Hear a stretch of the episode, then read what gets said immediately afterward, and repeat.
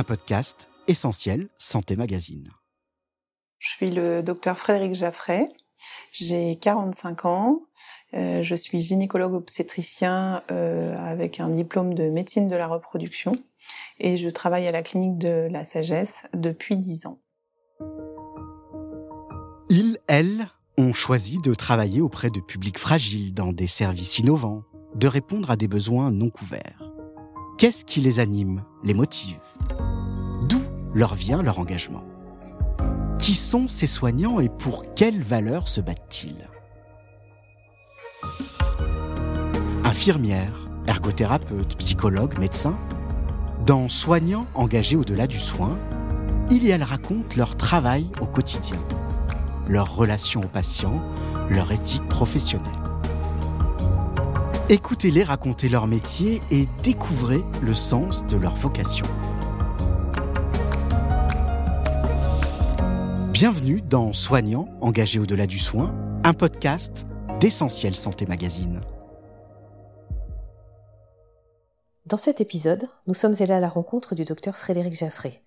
Elle exerce au sein du service de procréation médicalement assistée de la clinique mutualiste La Sagesse de Rennes. Ce centre de PMA propose différentes techniques et c'est une référence à la fois en raison du nombre important de fécondations in vitro et d'inséminations artificielles qui y sont réalisées, mais aussi de leur taux de réussite. Plus de 500 couples y sont suivis chaque année, et depuis l'évolution de la loi de bioéthique et l'entrée en vigueur de la PMA pour toutes, il reçoit aussi des femmes seules et des couples de femmes qui ont un désir d'enfant. Le docteur Jaffray nous explique comment elle accompagne toutes ces personnes dans ce parcours pour devenir parents. La nouvelle loi de bioéthique publiée en août 2021 euh, a ouvert plusieurs choses en aide médicale à la procréation. L'accès aux femmes homosexuelles et aux femmes seules, un accès à la PMA avec des limites d'âge, avant, en fait, c'était réservé à des personnes qui avaient des difficultés à procréer. On n'est plus sur une infertilité médicale, mais sur le projet d'un couple à devenir parent. Donc, on peut avoir ce projet avec des difficultés médicales, mais aussi euh, pour euh, des raisons euh, d'être célibataire, par exemple. La loi a permis la préservation de la fertilité pour les femmes entre 29 et 37 ans. C'est-à-dire que c'est une sécurité et non une garantie d'obtenir une grossesse avec l'utilisation de ces ovocytes si euh, la patiente en a besoin euh, pour son projet de grossesse ultérieur. Donc on peut dire que la loi s'est un peu adaptée aux évolutions de la société et du coup la clinique aussi s'est adaptée aux évolutions de la société. Euh, pour vous, c'est une bonne chose? Complètement. La loi est votée par les députés qui représentent la société et euh, nous, médecins, nous, nous, faisons appliquer la loi et euh, nous sommes effectivement tout à fait ravis que la clinique et la direction nous suivent complètement dans, dans ces nouvelles activités. Euh, il faut s'adapter à ces nouvelles demandes. On avait l'habitude de, de, prendre en charge des gens malades, hein, on peut le dire. Et là, du coup, on est sur un projet parental.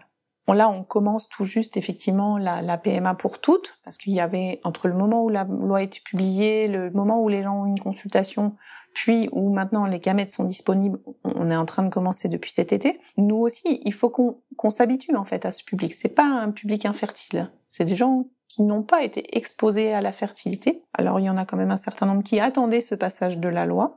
Il y en a certaines qui avaient fait des démarches à l'étranger, qui ont déjà obtenu un enfant qui n'ont pas réussi, qui du coup se tournent maintenant vers le système français.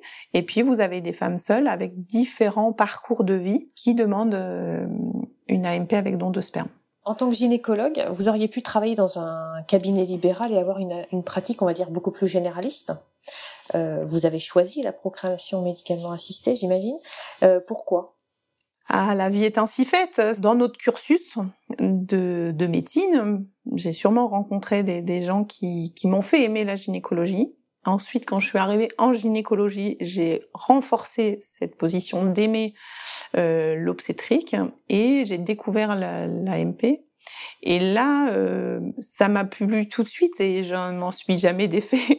Moi, j'aime ce travail d'équipe, hein, ce travail où on, seul on ne peut rien faire. C'est-à-dire qu'on a besoin de secrétaires, on a besoin d'infirmiers, de PMA, on a besoin de biologistes, on a besoin de chirurgiens. Et j'aime accompagner les gens dans ce parcours qui parfois est rapide et parfois très long. C'est des défis euh, du quotidien en fait. C'est aussi euh, plein de bébés qui sont là euh, grâce à tout ce petit monde qui gravite autour de, des patients.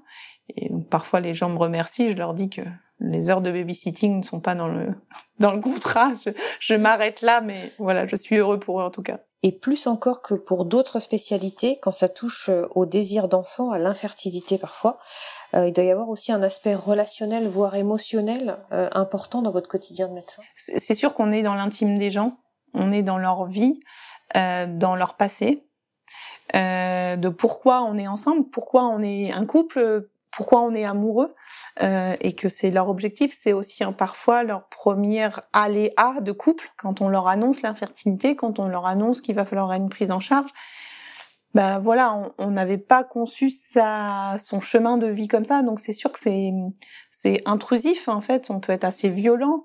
Euh, parfois, en 10-15 minutes de consultation, vous allez devoir dire à des gens des choses qu'ils n'avaient pas forcément envie d'entendre. Le vécu va être vraiment différent d'un couple à l'autre, sachant qu'en plus au début on les connaît pas bien. Très vite, il va, il faut créer un lien une, une confiance en fait. On leur demande de, de, nous faire confiance en très peu de temps. Parfois dans votre spécialité, l'histoire se termine bien, mais pas toujours.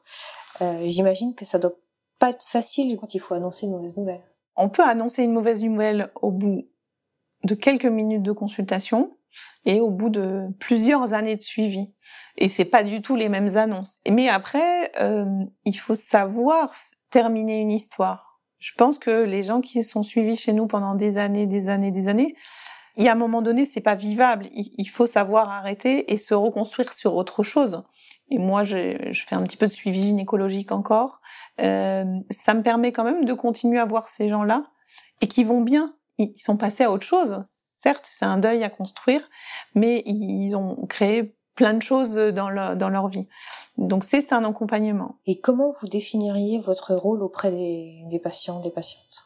Alors moi, je suis un rôle de médecin. On peut être empathique, bienveillant, essayer de dire les choses euh, avec nos mots, mais en aucun cas je peux euh, être une psychologue. Donc on a besoin euh, de tous ces acteurs-là. Et à titre personnel, vous diriez qu'est-ce que ça vous apporte de travailler dans un service comme celui-ci? Je vais dire un truc bête, mais c'est sûrement ma vie. Il n'y a pas que ça dans ma vie, heureusement, mais euh, ça fait une grande partie de ma vie et je pense que ça enrichit ma vie en fait. Ça donne de la richesse, ça donne des idées.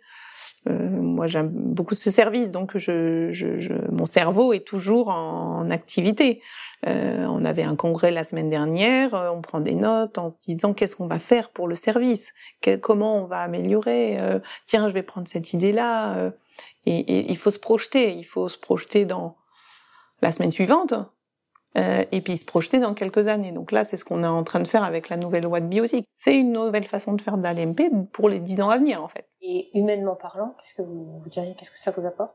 Oui, ça m'apporte du bonheur, je crois, tout simplement. Et est-ce que vous vous considérez comme une soignante engagée? Oui, je pense que je suis une soignante engagée. Et de quelle manière vous diriez vous l'êtes? Bah, parce que quand on aime son métier, qu'on essaye de l'améliorer, il faut s'investir, en fait, dans ce qu'on fait. C'est tellement génial. C'est tellement heureux d'avoir un métier qu'on aime. C'est pas donné à tout le monde, donc je pense qu'on se doit ça à nous-mêmes et à la société. Vous venez d'écouter Soignant, engagé au-delà du soin, un podcast d'Essentiel Santé Magazine. Vous avez aimé cet épisode? N'hésitez pas à nous le dire en laissant des étoiles sur les applications de podcast à nous écrire sur les réseaux sociaux d'Essentiel Santé Magazine, Facebook, Twitter, Instagram et LinkedIn. Et pour en savoir plus sur ce podcast, rendez-vous sur le site www.essentiel-santé-magazine.fr. À bientôt!